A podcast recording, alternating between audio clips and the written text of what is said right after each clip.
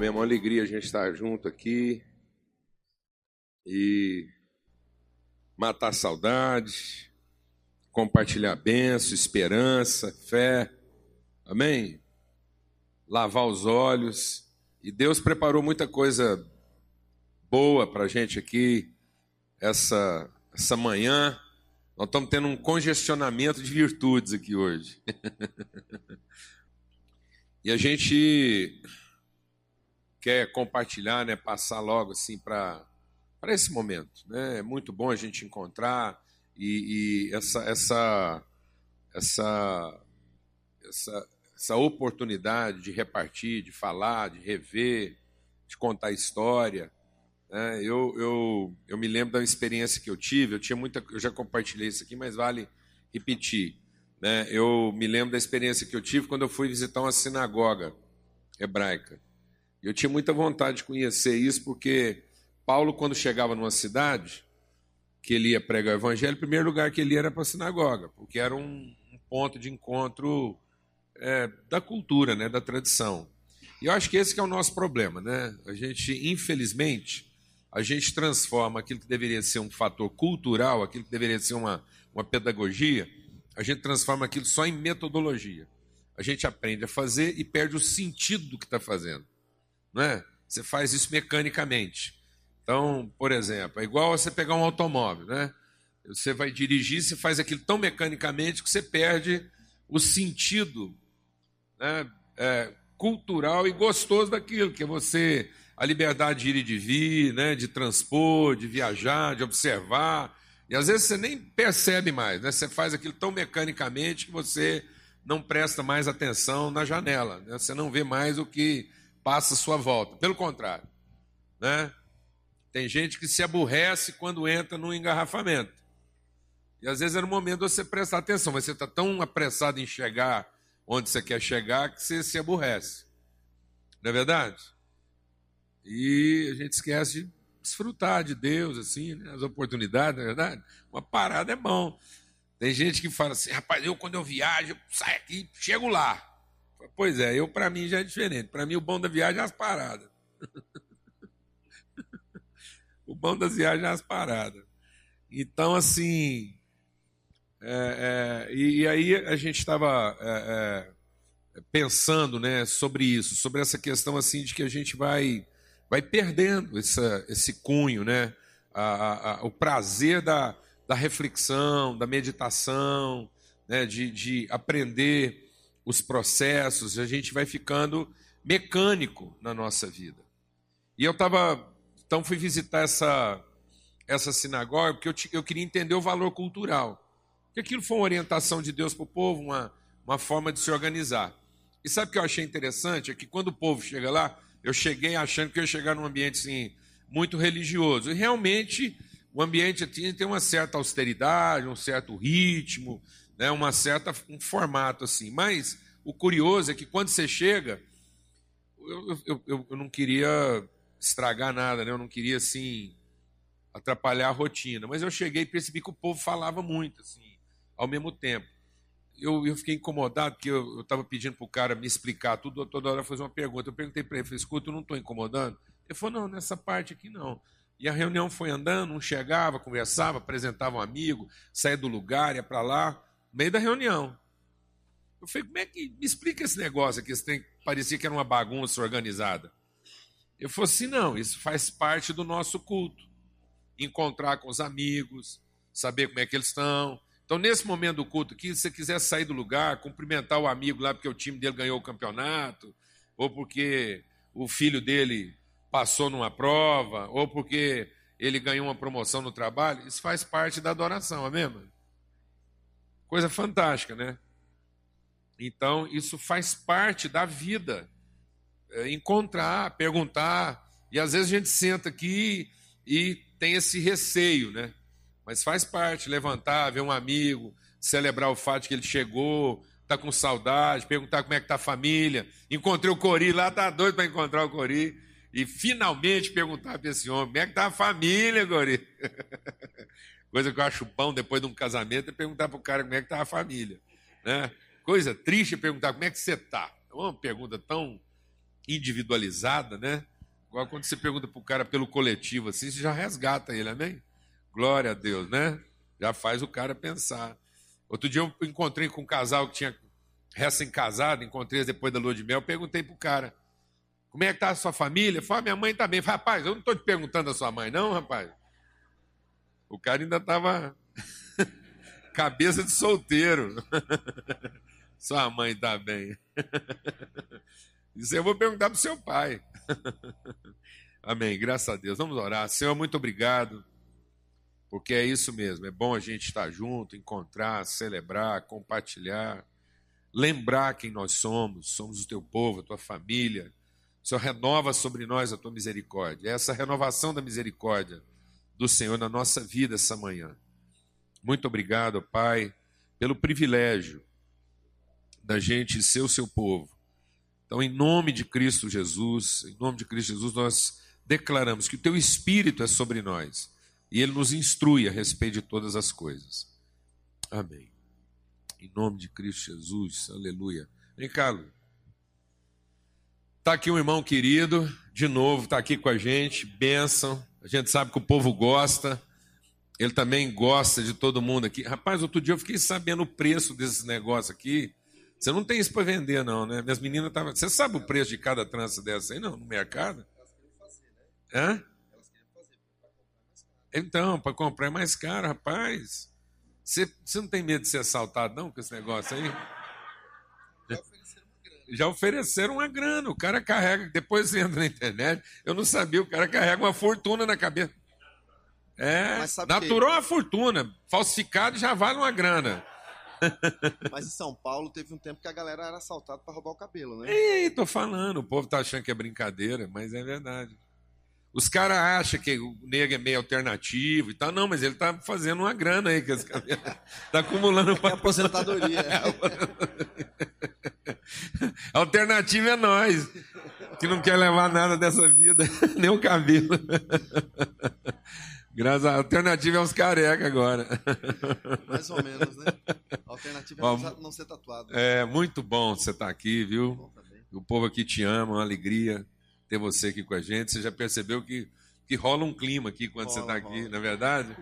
E, é verdade. E ele falou que queria estar tá aqui e a gente não queria perder essa oportunidade. Então é um privilégio. A gente sabe que isso é, é o amor de Deus sendo manifesto na nossa vida. Amém? Benção.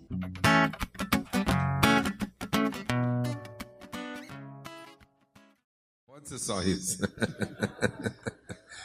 É muito bom, realmente, assim. É, você tem uma casa aqui, você sabe disso. O pessoal realmente aqui se afeiçoou a você agora, a essa gente doida também. Eu, eu, o pessoal fez um pedido aqui, e eu, eu assim que a gente também roda o Brasil, né, e, e anda, e vê muita coisa, e vê como às vezes assim a igreja sofre na sua cristalização, né?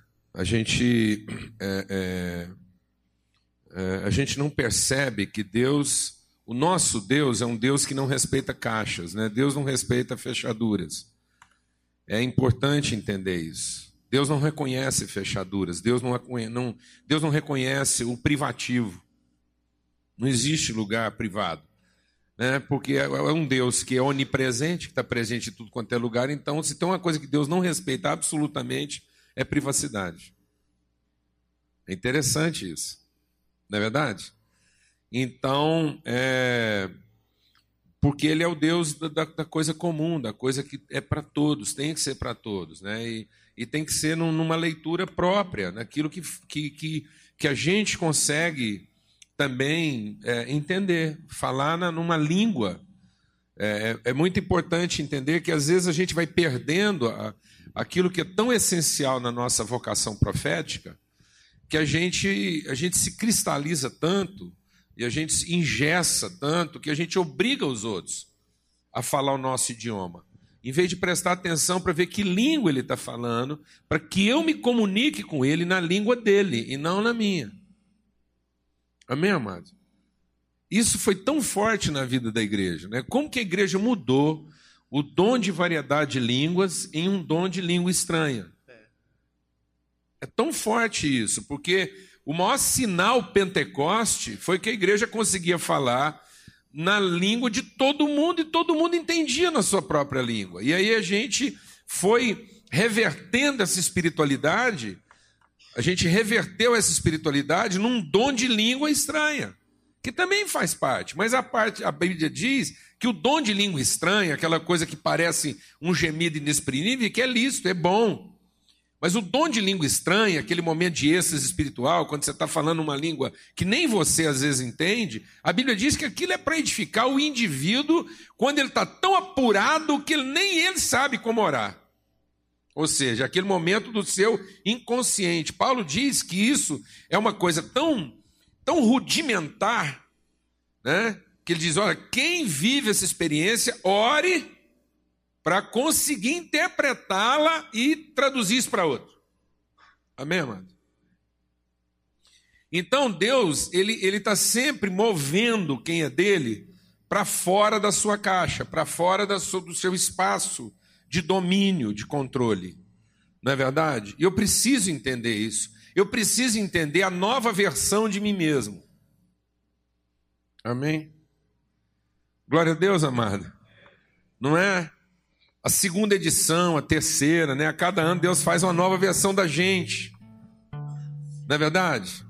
É muito bom saber que Deus está nos reeditando e produzindo essa releitura para que aquilo que foi tão bom possa ser comunicado a um outro e outro e outro noutra língua.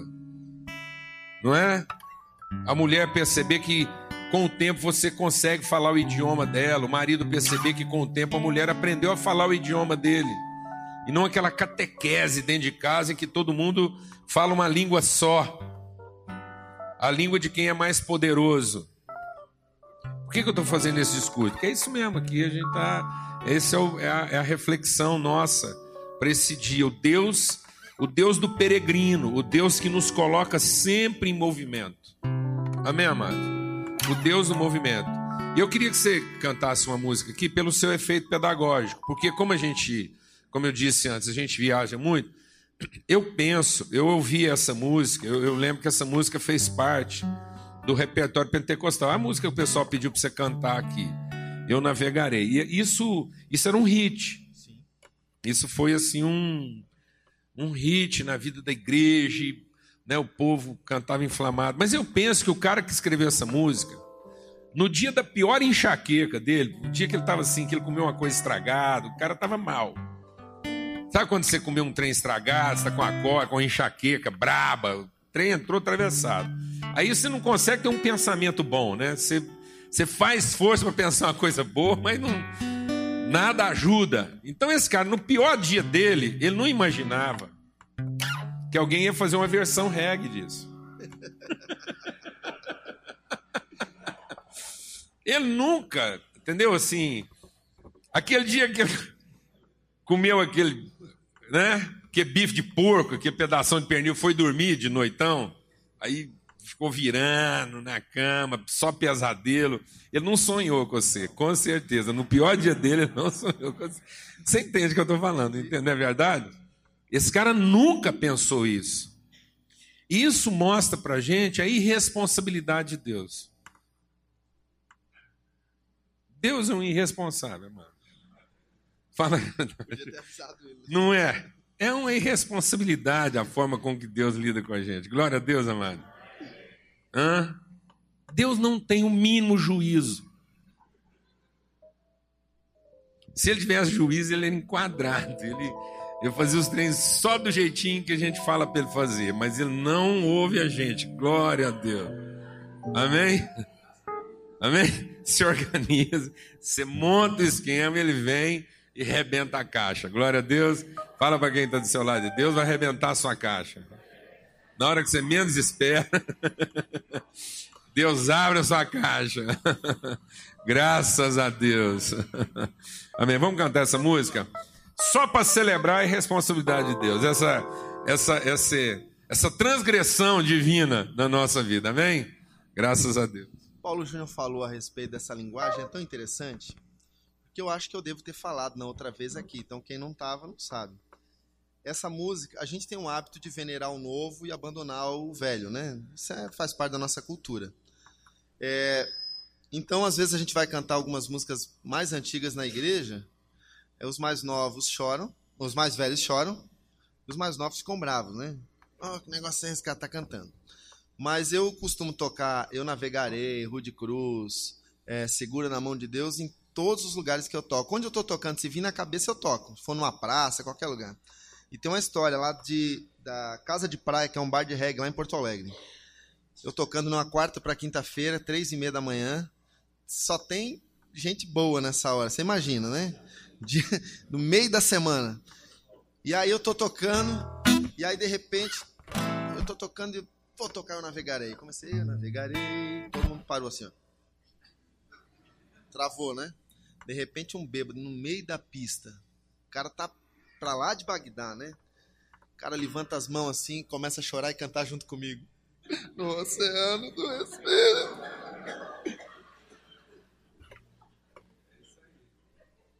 É a linguagem certa, né? É, não viu?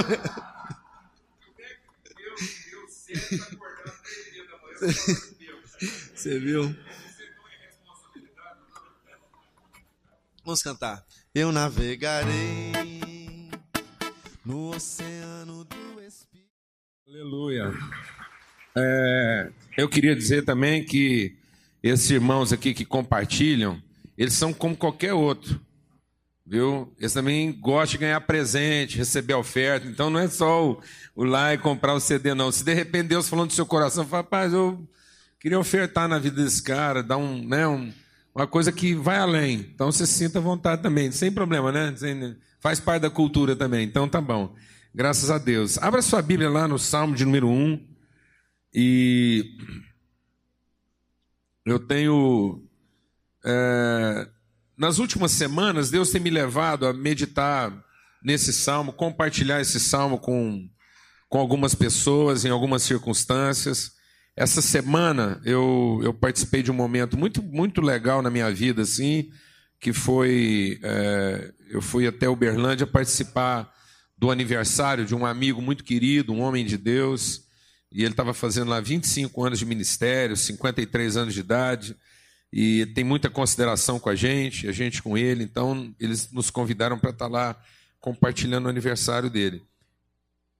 E como eu venho meditando nesse texto aqui, algumas semanas, foi a palavra que Deus colocou para repartir com a família lá, com a igreja. E já compartilhei isso em tempos bem passados aqui com os irmãos, e eu entendo que seria oportuno a gente é, meditar sobre isso. O Salmo de número 1, que diz assim: Bem-aventurado o homem que não anda segundo o conselho dos ímpios, e que não se detém no caminho dos pecadores e não se assenta na roda dos escarnecedores. Antes tem o seu prazer na lei, na palavra, na, na, na voz, naquilo que Deus diz. É, antes tem o seu prazer na lei do Senhor e na sua lei medita de dia e de noite. Pensa sobre isso, reflete, medita, pondera, considera atentamente sobre a palavra de Deus de dia e de noite. Porque ele será como árvore plantada junto a ribeiros de águas, e que dá o seu fruto na estação própria, as folhas não caem, e tudo o que ele fizer prosperará. Os ímpios não são assim. São como a moinha, são como a palha que o vento espalha. Pelo que os ímpios não subsistirão no juízo, nem os pecadores na congregação dos justos. Pois o Senhor conhece o caminho dos justos, mas o caminho dos ímpios perecerá. Eu viajo muito, né? E, e, e a gente vai para muitos lugares, principalmente no Brasil, ainda é muito comum você ver isso. Na nossa região aqui, às vezes eu viajo é, uma determinada região é, na mesma semana, então já aconteceu de eu encontrar o cara na estrada, tipo assim, eu encontro com ele aqui, passo por ele, depois eu 200, 300 quilômetros para frente, quase uma semana depois eu vejo ele de novo. Né?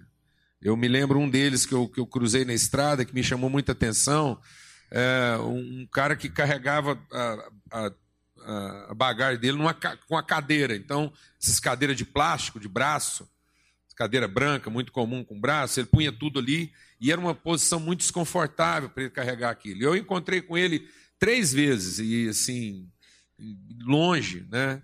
e um andarilho. E eu tenho pensado sobre isso, porque eu estou na mesma estrada que eles. Então, nós dois somos viajantes.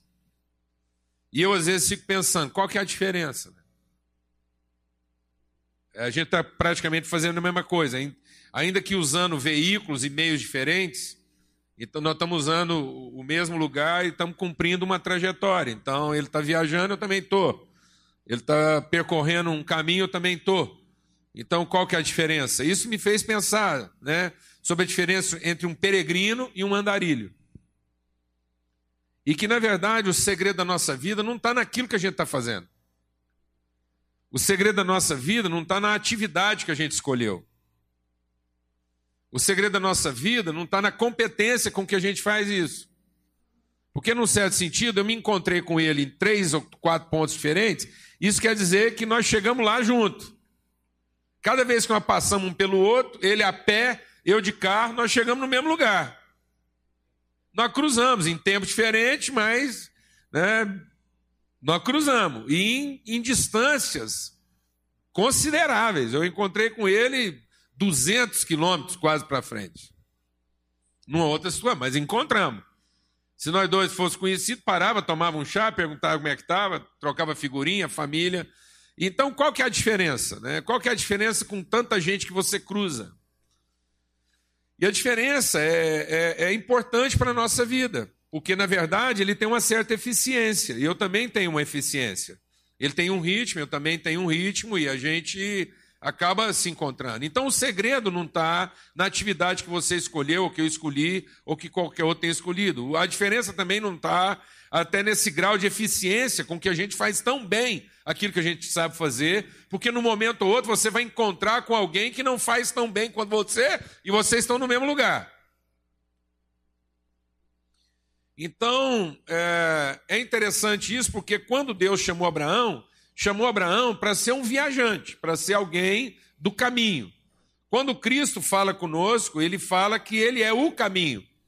Então, de alguma forma, nós todos somos gente do caminho. A palavra de Deus está dizendo aqui no Salmo 1 que existe o caminho dos ímpios e o caminho dos justos. Então, todos somos caminhantes, todos somos viajantes, todos temos uma trajetória para percorrer, de uma ou de outra forma. Nós estamos percorrendo isso. Né? E Deus chamou Abraão para ser alguém do caminho, para andar, para se movimentar. Então nós somos seres de movimento. Nós estamos em constante movimento, fazendo alguma coisa e desenvolvendo alguma atividade. E, e como que eu posso saber que, que eu sou um peregrino e, e não um andarilho? E, e às vezes eles estão no mesmo sentido, fazendo exatamente a mesma coisa, com a mesma competência, com a mesma habilidade. Agora, o peregrino, ele, ele está cumprindo uma trajetória que leva a um destino. A diferença básica é que o peregrino ele tem uma noção clara de origem, ele sabe o que ele representa, ele, ele tem uma noção clara de significado. E ele tem um chamamento, ele tem um despertamento. O peregrino ele está respondendo a uma visão, a um, a um desafio, a um chamamento interior, à busca de alcançar o seu destino. O andarilho, ele é um perdido. Ele muitas vezes começou a sua caminhada porque ele não sabia o que fazer. Ele não tem um chamamento, ele não tem uma visão, ele tem uma carência, ele tem uma perturbação, ele tem um, um desconforto. Então, geralmente, o que colocou o andarilho na estrada foi uma insatisfação. Então, aquilo não representa um, uma busca de conhecimento, representa muito mais, às vezes, uma manifestação de descontentamento. É um protesto. Alguém está entendendo o que eu estou dizendo aqui ou não? Isso faz muita diferença na nossa vida, porque se você perceber, às vezes você não vai saber. Hoje pode ser um dia para você, você diz, puxa, há algumas coisas na minha vida que eu não sou um peregrino, então eu sou um andarilho. Eu comecei um movimento, e às vezes nós estamos ensinando nossos filhos, às vezes o que a sociedade está colocando sobre a vida dos nossos filhos, a nossa casa, é que eles sejam andarilhos. O que o que os estimulou numa caminhada não foi uma revelação, não foi uma visão, não foi um chamamento, não foi uma luz que se acendeu no horizonte dele e disse: Olha, há uma caminhada a ser feita, há um caminho a ser percorrido, há um destino a ser alcançado, há um propósito, um objetivo a ser concluído. E às vezes a gente está lá impregnando na cabeça do jovem dos filhos é que há uma necessidade a ser satisfeita, há, um, há uma ordem a ser cumprida, há, um, há, um, há uma agenda a ser atendida. Então ele não sabe direito o que ele está fazendo. Ele só sabe que todo dia de manhã ele tem que levantar, arrumar os trapos dele e continuar andando. Quantos andarilhos nós temos hoje? Bem vestido, terno e gravata.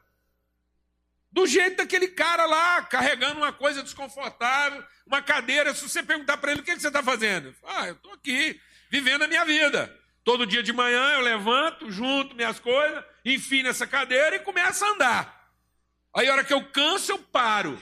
A hora que eu descanso, eu continuo. E a hora que dá sono, eu durmo. E no outro dia, o que você vai fazer? Não, eu vou pegar, juntar tudo isso, colocar em cima da cadeira e continuar fazendo. E até quando vai? Até o dia que eu morrer. Aí nesse processo o cara vai sofisticando, ele troca aquela cadeira de confortável, ele vai mudando os trapos, mas o espírito é o mesmo. E aí o caminho dele não leva para lugar nenhum, porque a palavra de Deus diz que esse cara tem um caminho. O texto começa dizendo: aquele que não anda segundo, é aquele que não se detém no caminho. Então, palpiteiro, gente ímpia, pecador e safado, gente que está passando a vida para escarnecer, para curtir. Gente que não tem outra cabeça a não ser curtir, zomba de tudo. Não quer ter compromisso com nada.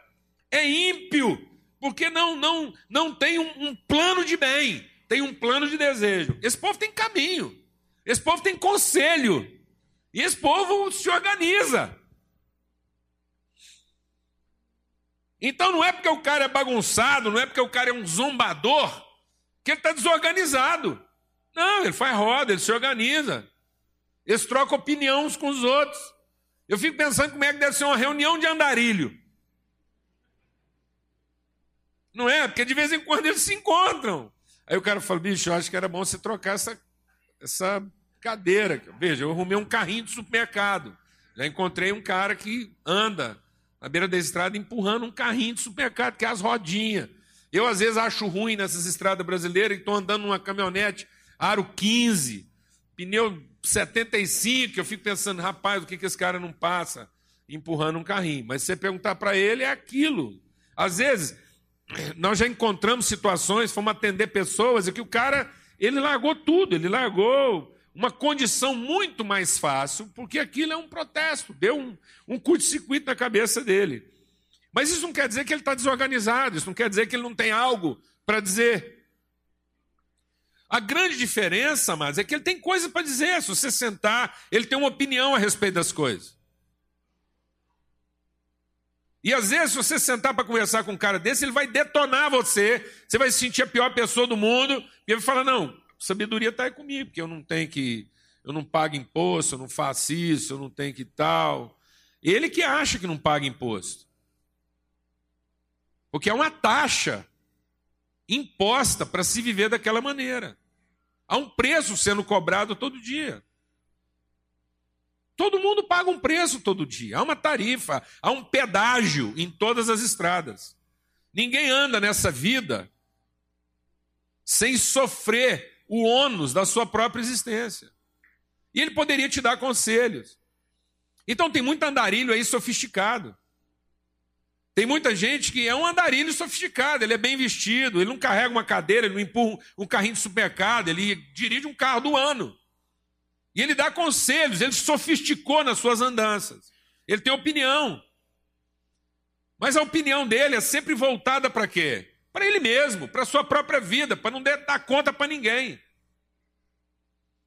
Então a palavra de Deus diz que esse cara, nessa caminhada, a diferença entre ele e um homem que ouve a Deus é que o homem que ouve a Deus é um peregrino que alcança o seu destino. Ele é, ele é um viajante, ele passa por dificuldade, ele passa por privações, ele enfrenta as buraqueiras que todo mundo enfrenta. Mas ele sabe exatamente de onde ele saiu e aonde ele vai chegar. É uma viagem. Então, e aí é engraçado que esse texto está falando de movimento, está falando de viagem, e a figura que o texto usa para falar de peregrinação. É um texto que começa falando de andança. Olha, não se detém, não anda, não ouve conselhos. Então está falando de um cara que está em viagem. Olha, se você está aí, é o peregrino. Se você é um peregrino aí nessa vida, você tem uma caminhada para cumprir. Então presta atenção, não vai ouvir o conselho de ímpio, não anda no caminho dos pecadores, nem senta na roda aí de quem está fazendo plano de maldade e de zombaria. Porque o caminho dos ímpios não vai levar a lugar nenhum, mas o caminho do justo prosperará, alcança o seu destino. E aí, para falar de caminho, ele fala de árvore. Agora, rapaz, na nossa referência de vida não tem nada mais plantado, não tem nada mais inerte no seu sentido estático do que uma árvore. Alguém aqui está entendendo o que eu estou falando? Não? A árvore é uma coisa tão estática que é que representa o, o, o, a colisão mais perigosa que um, que um andarilho pode ter, que um peregrino pode ter. Trombar com a árvore é a coisa mais complicada que existe. Por quê? Porque a árvore não movimenta. Ela, ela é estática. Então, quando um cara está dirigindo, se ele bater num poste, o acidente dele tem menos risco que se ele bater numa árvore. Sabia disso? A colisão mais grave é uma colisão com árvore. Porque a árvore, num bom português mineiro, goiano, castiço, original, a árvore não alui. Entendeu, amado? Ela não alui do lugar, ela não, não sai dali. Então, o, o, um poste é uma estrutura que, que tem mais movimento, que absorve movimento mais do que uma árvore. Uma coluna de aço é capaz de absorver um movimento que uma árvore não absorve. Ela te devolve né, estática, e aí você vai a zero de movimento. Então, o impacto que você devolve para você mesmo é muito grande. Se você bater com um carro de frente, às vezes o acidente não vai ser tão grave quanto bater numa árvore. Porque eles estão em movimento, um absorve o movimento do outro, dá uma rotação, um giro, e às vezes aquilo não vai ser tão grave, a desaceleração não vai ser tão grave. E ele está falando de árvore, para falar de caminho. Por que, que ele está falando de árvore? Para falar de caminho, para falar de trabalho, para falar de empreendimento, para falar de realização, de bem-aventurança. Porque a árvore é um exemplo fantástico de, de, de alguma coisa que trabalha e que cumpre uma trajetória. Qual é a trajetória da árvore? Qual é a caminhada da árvore? É a caminhada peregrina, que vai exatamente da semente, da revelação, da visão ao fruto. A árvore é o elemento que fez o caminho entre a origem e o destino. É esse caminho que eu tenho que prestar atenção. Se a minha vida representa uma conexão, uma peregrinação clara entre aquilo que é a sua origem em Deus, aquilo que Deus disse a meu respeito, e aquilo que no final da minha vida eu traduzo, eu materializo, eu concretizo, eu realizo daquilo que Deus disse. Se no final da trajetória da minha existência eu alcancei o destino compatível da minha origem, se é de Deus que eu vim, tem que ser Deus que eu revelo. O fim da minha vida não sou eu mesmo. O fim da minha vida sou aquilo que eu traduzo da natureza que me deu origem. A forma clara como a minha existência materializa as virtudes de Deus.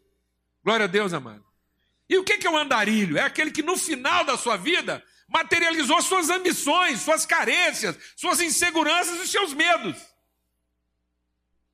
A bagagem que ele traz revela o quanto que ele foi ansioso, o quanto que ele sacrificou todo mundo em volta dele, o quanto ele roubou de gente para ter segurança.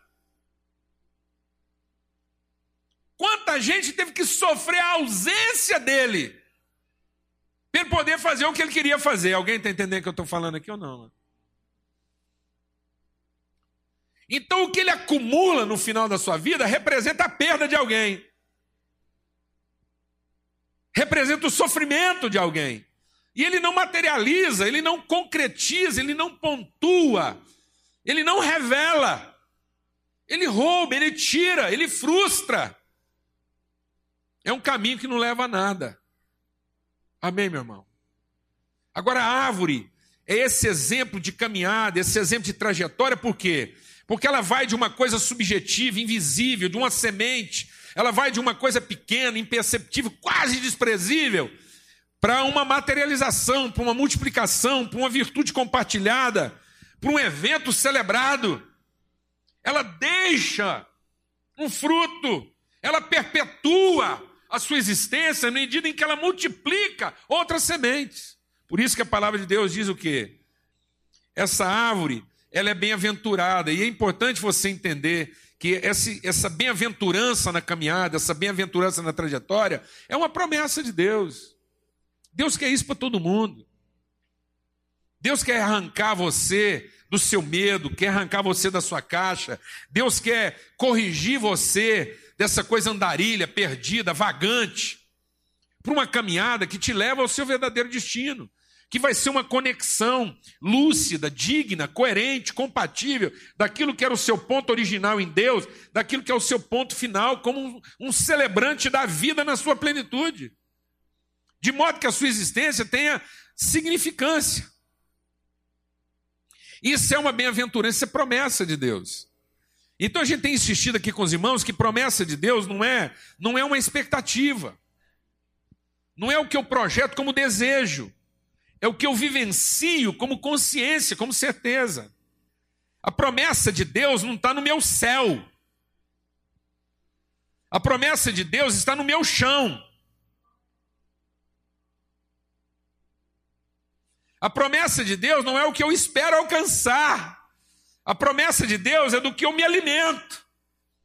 É a substância que me forma. É o patrimônio que eu já tenho. Então, quando Deus prometeu alguma coisa para mim, era preciso que eu entendesse então que a promessa de Deus deveria estimular o meu trabalho, não como a remuneração pretendida. A promessa de Deus tem que estimular meu trabalho como a substância que me alimenta, é o meu combustível, é a minha certeza de vida, é a minha fé, é o meu crédito disponibilizado. Então eu não trabalho nem certeza, eu trabalho na convicção. Eu sei que essa é a provisão de Deus, eu sei que é disso que eu sou sustentado, é isso que me alimenta. Eu não tenho medo da vida porque eu sei o que está disponível para que eu cumpra o meu destino. Então tem muita gente esperando a promessa para frente e ele está trabalhando vazio. Já imagina um carro que trabalha de tanque vazio esperando ser cheio. Alguém está entendendo o que eu estou falando aqui ou não, mano? Então a árvore trabalha. Engraçado falar que árvore trabalha, né? Você já viu uma árvore trabalhando? Ninguém viu, né? Você não vê uma árvore trabalhando, mas você vê uma árvore trabalhando. Amém, irmão? Quando você vai lá e apanha um fruto, uma manga, uma maçã, não é? É porque você viu uma árvore o quê? Trabalhando. Esse é o trabalho. E ela trabalha por quê? Porque ela está alimentada. Por que você tem certeza que essa árvore produziu um bom fruto? Porque ela estava num lugar onde ela foi bem o quê? Alimentada. Então o resultado do seu trabalho não é o prêmio que ela vai receber por ter feito a coisa certa. O resultado do seu trabalho é a tradução. Ela celebra o fato de que ela traduziu bem as substâncias das quais ela se alimentou. Essa é a promessa de Deus. A promessa de Deus é para que você traduza bem, para que você não tenha ansiedade, para que você saiba onde é que você está plantado. O que, que, te alimenta? Então você não tem que ter ansiedade, você tem que trabalhar na perspectiva de quem está cheio e não de quem está vazio.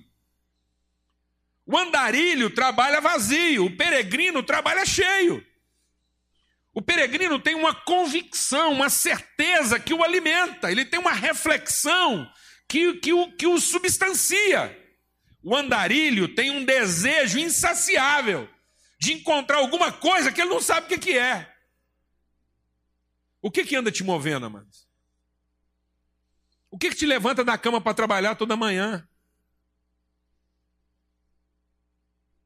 Essa disposição clara de que você tem uma mensagem para traduzir, você tem algo para comunicar, você representa um conhecimento e uma verdade que precisam ser compartilhados. Ou o que te levanta da cama é a necessidade de alguma coisa que você não sabe direito o que é. E porque você trabalha, porque essa é a taxa que você tem que pagar, porque senão você não recebe. Então você não está vivendo de promessa, você está vivendo de quê? De expectativa. Então você não é um peregrino, você é um andarilho. Então a próxima boa oportunidade que te oferecerem pode te tirar do seu caminho. Alguém aqui está entendendo o que eu estou falando ou não? Então você aceita suborno, porque você não pode ver uma vantagem que você para de fazer o que estava fazendo e vai fazer outra coisa. Por que, que as pessoas aceitam propina e suborno hoje tão fácil? Vou falar de por quê. Porque são andarilhos. Porque para eles não faz a diferença do caminho que eles estão percorrendo. Eles não têm aonde chegar mesmo. Então o melhor caminho para eles é o mais fácil. Porque de qualquer forma aquilo não vai levar a lugar nenhum. Só vai manter eles caminhando. Alguém está entendendo o que eu estou falando aqui ou não, mano? Então, por que, que esse homem é bem-aventurado? Porque ele é relevante. Ele dá fruto. Ele entrega, ele pontua, ele materializa. Ele concebe. Ele faz o que é importante, não apenas o que é necessário ou urgente. Nós não podemos continuar sendo importante porque fizemos o que era necessário ou porque estamos atendendo às urgências.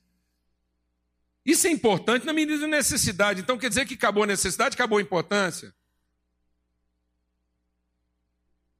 Não, amados. Nós fazemos coisas importantes porque elas são relevantes, porque elas contam, porque elas materializam, porque elas integralizam, porque elas pontuam, porque elas contam uma história.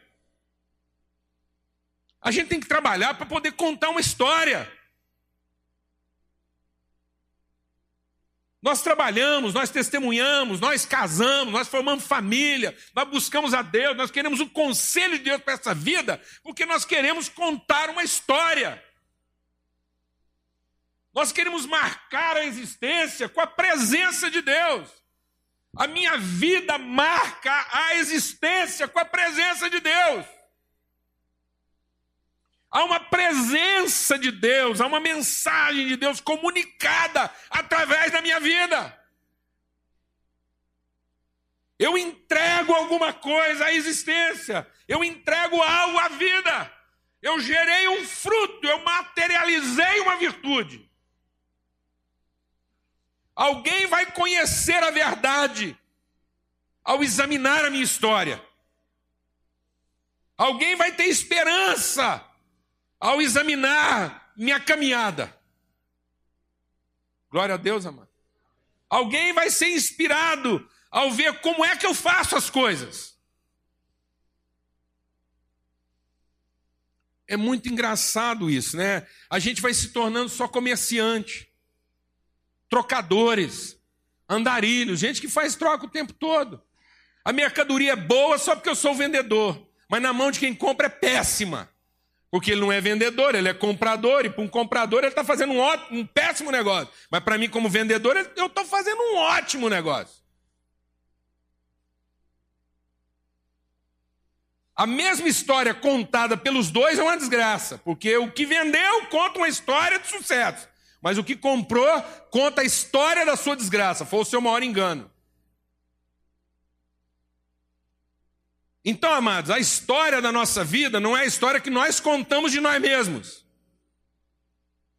Mas é a história que os outros contam de nós a partir daquilo que eles receberam através de nós. Deixa a sua viúva contar a sua história e nós vamos ver se ela foi boa. Glória a Deus, amado. Amém. Aleluia. Amém. Deixa o seu viúvo contar a sua história. Fala, rapaz, Passou um viajante na minha vida e ela nunca mais foi a mesma. Glória a Deus, amado. Aleluia. Deixa seus filhos contarem sua história. Quem é seu pai? Um homem que passou na minha vida, um viajante, e eu aprendi o rumo da vida, seguindo os passos dele. Agora, quantos filhos contam uma história diferente? Meu pai é um homem que me marcou com violência, com engano. Ele foi o cara que me levou no prostíbulo a primeira vez. Ele que me introduziu na prostituição. Quantas vezes eu já ouvi isso de alguns jovens? Meu pai é o homem que me fez fazer o primeiro mau negócio. Foi bom para mim, mas para o cara que comprou, ele foi o cara que me ensinou a enganar pela primeira vez. Ó, meu filho, aqui na vida é o seguinte: aqui Bebe água limpa quem chega primeiro. Então eu vou te ensinar a passar os outros para trás. Para você ser um bom vendedor. Alguém aqui está entendendo o que eu estou falando ou não, mano? Relevância. O peregrino tem relevância. Ele é companheiro de caminhada. A palavra de Deus diz que esse homem de Deus que caminha como uma árvore, ele tem relevância porque ele dá e ele tem pertinência porque ele dá fruto na hora certa. Harmonia. A mata está faltando harmonia. O povo não quer escutar a música no seu todo. A regência de Deus de modo a harmonizar as ações. O mundo está ficando tão egoísta, tão individualista, que a música que nós estamos escutando é desagradável. A vida está se tornando uma melodia ruim de se ouvir. Você imagina esses músicos aqui que são muito bons no que eles fazem. Aí o cara se acha bom no que faz e cada um resolve tocar uma música num tempo, num tom, a maneira dele. O inferno que ia ser esse negócio aqui. Todo mundo achou bom esses meninos tocar, por quê, amado? Fala para mim por que, que é bom escutar uma banda dessa tocar. Fala para mim, amado. É porque eles são bons de música? É porque eles sabem fazer o que eles sabem? É porque cada um aqui domina seu instrumento? Não, amado. No fundo, isso foi bom porque eles estavam o quê? Harmonizados. A coisa tem ritmo, tem harmonia. E a harmonia, o ritmo, só acontece quando eu, eu consigo ouvir a mim mesmo na mesma medida em que eu ouço o outro que está do meu lado.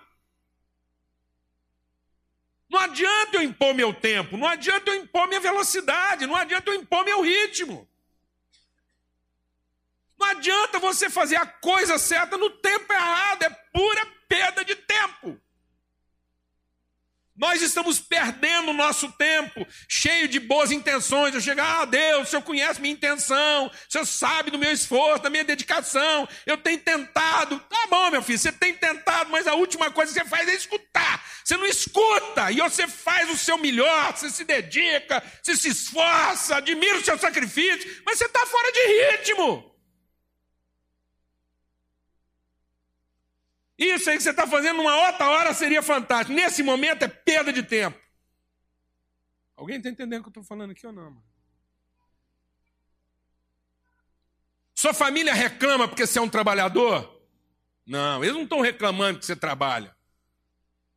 Ninguém quer ter um pai preguiçoso. Sua família reclama porque você perdeu o ritmo. Você desarmonizou. Você está tocando muito bem o seu instrumento, mas você não está escutando de mais ninguém. Alguém entendeu isso aqui ou não, mano? Não é assim? O português, né? Me perdoe os portugueses que estão aqui, amo Portugal. Mas não tem jeito, é uma tradição. Vou eu, não sou eu que vou mudar a tradição. O cara dirigindo escutou no rádio. Cuidado. Tem um motorista louco aí, trafegando na contramão. Ele escutou aquilo, ponderou com ele mesmo. Um só não, vários.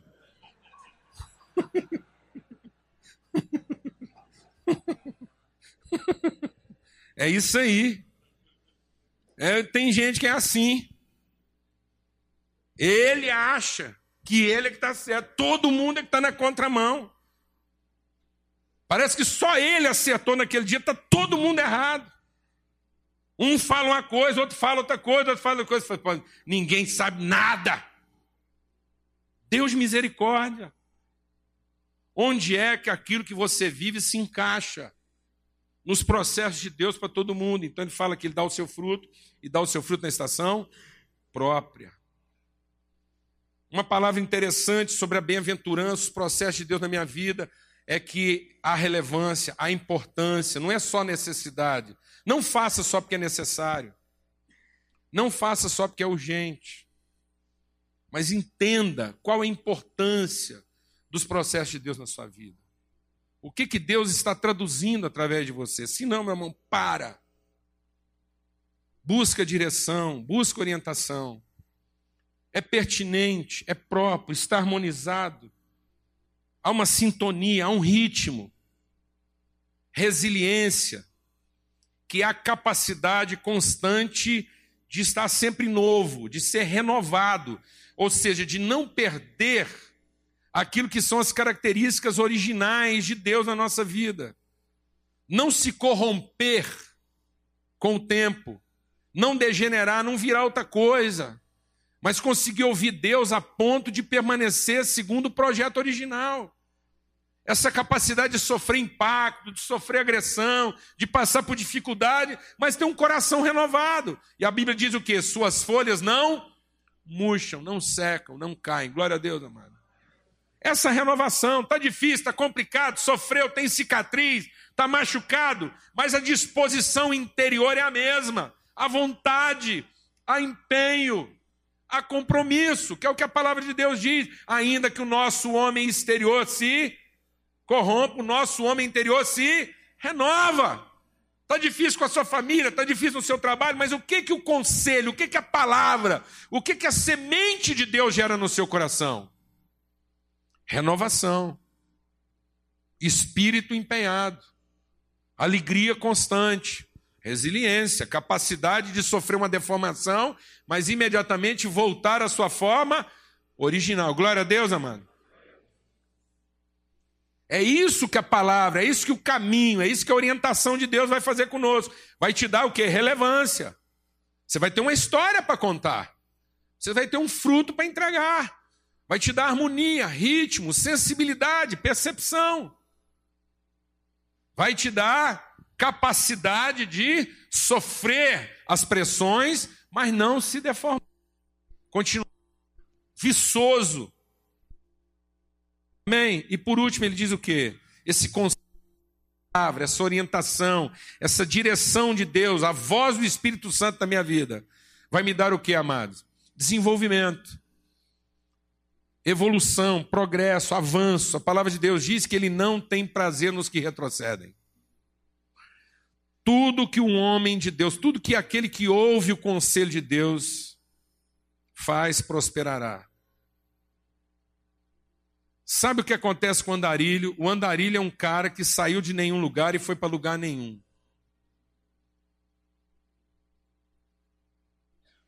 Ele pode dar a volta ao mundo, que ele não evoluiu. Ele não desenvolveu. Pelo contrário, ele se tornou uma pessoa pior, mais perturbada, mais ensandecida, mais isolada. A única coisa que mudou nele é que aumentou a barba, mudou o cabelo, a cor, a pele. É difícil morrer. É engraçado isso, você já percebeu isso? Não é? É difícil de morrer. Esses andarilhos, os andarilhos é difícil de morrer. É gente que Difícil de matar, difícil de morrer o cara. É verdade, o cara está lá nas condições mais. Neguinho aqui, com saúde, comendo só do bonzinho, dieta, gin, ginástica, né? terapia, remedinho, vitamina, suplemento alimentar. O cara volta e meia dá um trelelê. O cara volta, não, tá lá, matão, só comendo trem ruim, comida contaminada, doideira, né? Caminhão passando. Essa coisa andarilha, né? Um bicho ruim. Esse bicho ruim dentro da gente. É difícil matar um andarilho dentro da gente. Ele come qualquer coisa, come lata para sobreviver. Alguém aqui está entendendo ou não? Não tem um conteúdo, ele come a embalagem. Você sabe quem que eu estou falando aqui? Às vezes a gente é desse jeito. Acabou a marmelada, a gente come a caixa. Alguém está entendendo o que eu estou falando ou não? Sobrevive de qualquer coisa. Me dá um casamento qualquer, uma vida qualquer, um trabalho qualquer, uma bebida qualquer e eu já fico doidão. Ruim de matar. É o inferno é assim. A grande desgraça do inferno é que vai provar que lá no inferno só vai aqueles que é ruim de matar, porque eles não morrem nunca. só foi para o inferno os que não quer morrer nunca. Amém, mano? Glória a Deus. Então, o que, que a palavra de Deus fala da bem-aventurança? Fala de prosperidade, gente que avança. Não é de gente que sobrevive, não é de gente que existe, mas é de gente que evolui, que se torna melhor, que se tornam pessoas mais fáceis, mais, mais acessíveis, mais ternas, mais, mais é, reveladoras, mais inspirativas, melhores. Tudo e aí a palavra de Deus diz que a bem-aventurança não está em alguma coisa, a bem-aventurança está em tudo. Tudo quanto ele fizer prosperará. Sabe o que quer dizer isso? O homem que ouve Deus avança sempre. Nenhuma solução de Deus está para trás. Glória a Deus, amado. Deus nunca te levará para trás para resolver coisa alguma. E as soluções de Deus sempre te colocarão o quê? À frente.